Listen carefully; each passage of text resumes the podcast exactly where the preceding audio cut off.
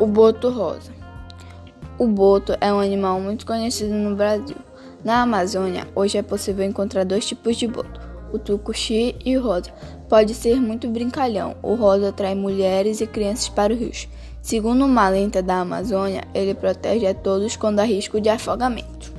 As pessoas contam também que o boto rosa tem fama de conquistador, que, que ele seduz as moças que dançam em festas da cidade as que tomam banho nos rios e também as que navegam sozinhas em pequenas canoas.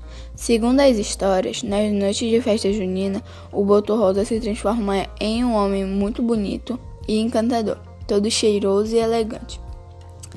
Ele sai da água para conquistar o coração da moça mais bela que encontrar pelo caminho. Nas noites de Santo Antônio, São Pedro, São João e São Pedro, Enquanto os ribeirinhos fazem fogueira e dançam quadrilha ao som das sanfonas, o boto sempre aparece como um homem desconhecido todo vestido de branco. Muito, cuida muito cuidadoso para que, não para que não descubram o seu segredo.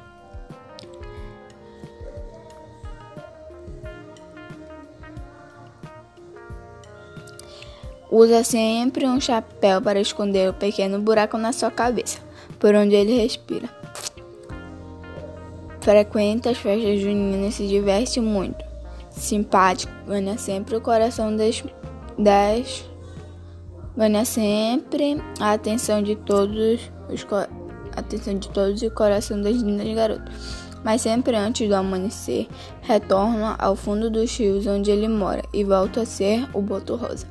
Muito sedutor, o boto enfeitiça as moças indefesas, de tal modo que nas noites seguintes ele, elas vão se encontrar com ele nas margens dos rios.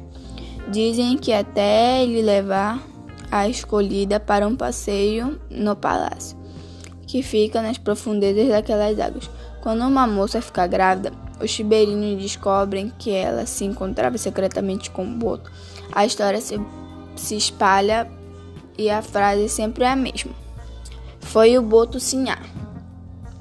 Depois de alguns tempos, todos passaram a acreditar que o bebê que a moça espera é filho do boto.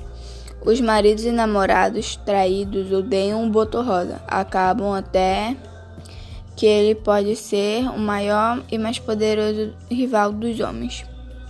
Como colocam a culpa da traição de suas mulheres no poder da sedução do boto? Muitos pescadores capturam e matam esses bichinhos fa para fazer amuleto da sorte.